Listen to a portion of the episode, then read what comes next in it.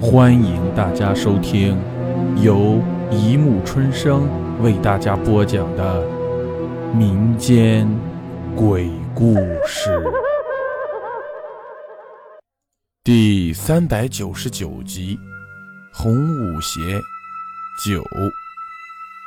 第二天，于书全一上班就找到了老张，叫他帮忙找个师傅来。老张问他怎么了，他支吾着不敢说。只能说朋友家闹鬼，请他帮忙。老张也不再问，说让他第二天就去见师傅。当晚回家，于书全去邻居家把美云接了回来。美云自从被鬼上身后，一个人总不敢在家，书全只好让他去邻居家，和邻居家的老妇人作伴。书全把明天请师傅的事情跟美云讲了，想到这样纷乱的生活即将过去。两个人才稍稍心安，抱着一起入睡。梦里，舒媛又进了舒全的梦中，他龇着牙，恶狠狠地盯着他，额角上一个大大的血洞正鼓鼓地流着血，他的脸上血红一片，暗红的颜色弄得他满脸狰狞，而他不时用血红的舌头把流到嘴角的血卷入口中，他身旁还有一群老鼠正吱吱地乱叫着。我不会放过你的！啊！他大声尖叫着从梦中惊醒。这货能避开吗？师傅住在一间大房子里面，他是个四十多岁的中年男子，白白净净的，并没有想象中的黑瘦。他的家里全是奇奇怪怪的东西：坛子、陶罐、纸人，还有些写着怪符号的灵符。师傅姓陈。他正坐在一张太师椅上，见到于书全，他手上的茶碗砰的炸开了，好重的妖气！他说，围着于书全转了两圈，全身上下看了个遍。有一个多月了吧？他问。于书全一听，顿时跪倒在他的脚下，头磕个不停。师师傅，快快救我！陈师傅转身摸着长着短须的夏鹤。不停地踱着步，师师傅，请你救救我和我太太。于书全又哀求道：“救你可以，但你必须要把事情原原本本的告诉我。”于书全不敢怠慢，把事情原原本本的说了出来。陈师傅听了直叹气：“报应啊，报应！他来找你报仇了。本来我不该插手你们家的恩怨的。”但是你太太是无辜的人，不应该搅到这个悲剧里来。是是是是，大大师，请救我们！于书全连连点头，只要陈师傅出手想救，怎么样他也肯。陈师傅叫他起来，在客厅里等着，自己则走进了房间。一盏茶的功夫，他就出来了，手里拿着两道灵符，拿回去，贴在大门口和房门口。于书全高兴地道谢而去。一回去就马上把符贴到了门口。此后，夫妻俩吃了这一个多月来最高兴的一餐，于书全也放心的去上班了。当夜，夫妻两个正做着梦，突然从客厅里传来了巨响，就像有人在厮打一样，不时还有奇怪的咒骂声音。过了好一阵才安静了。于书全和美云都不敢出去，一直到了天大亮才敢去看究竟。却只见大门口和卧室门口的两道符都被撕得稀巴烂，地上黑黑的，有一些凝固的血滴。看来那妖怪是受了伤了。两个人心里害怕，于书全脸也不洗，就立刻跑去找陈师傅。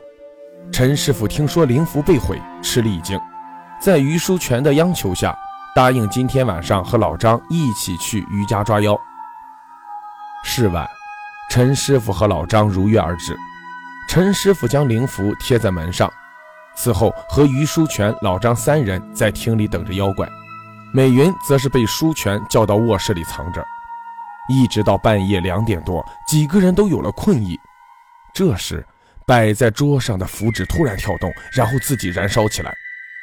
砰的一声大响，门开了。看来门外的符已经被破。于书全的心砰砰的猛烈跳着。几秒钟后。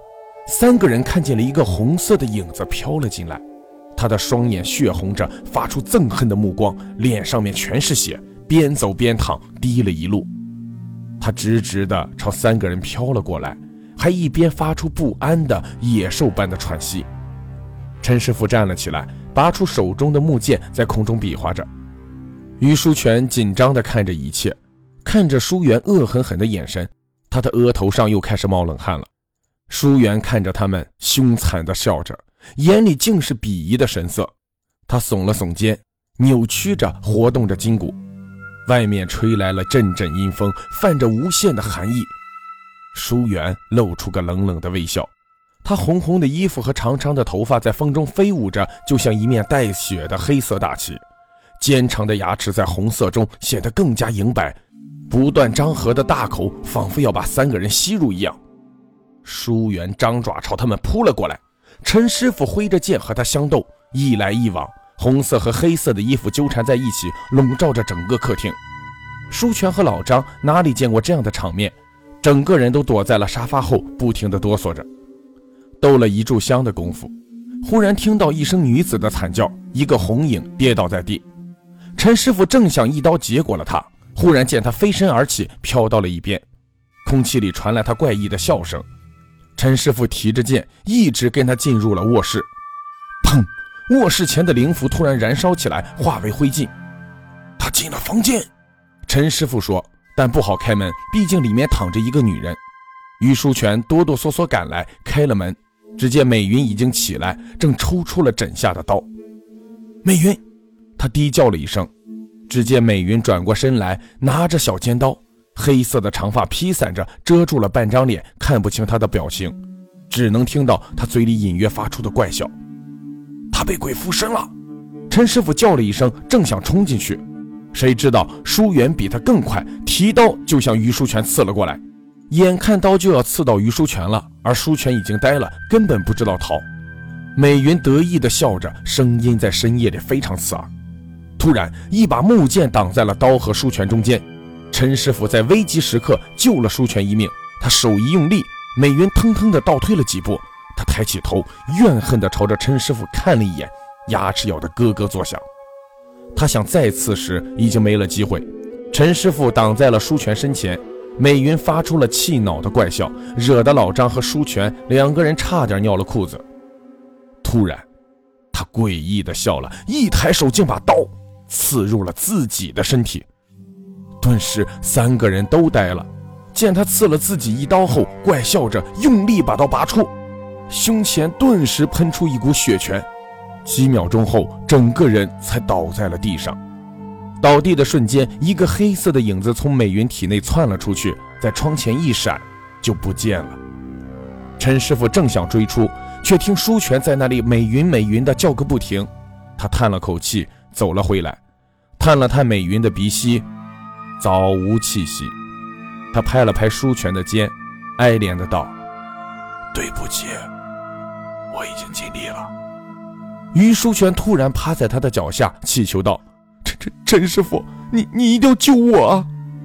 陈师傅见他涕泪齐流，突然觉得他很可怜，喃喃地对着天花板叫了两声：“天意，天意。”然后他扶起舒全：“我给你指一条明路吧。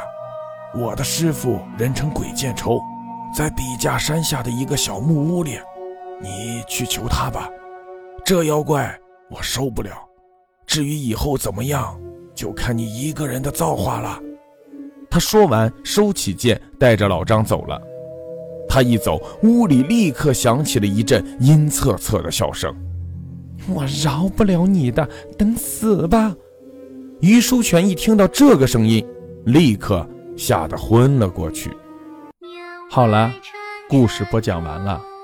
欢迎大家评论、转发、关注，谢谢收听。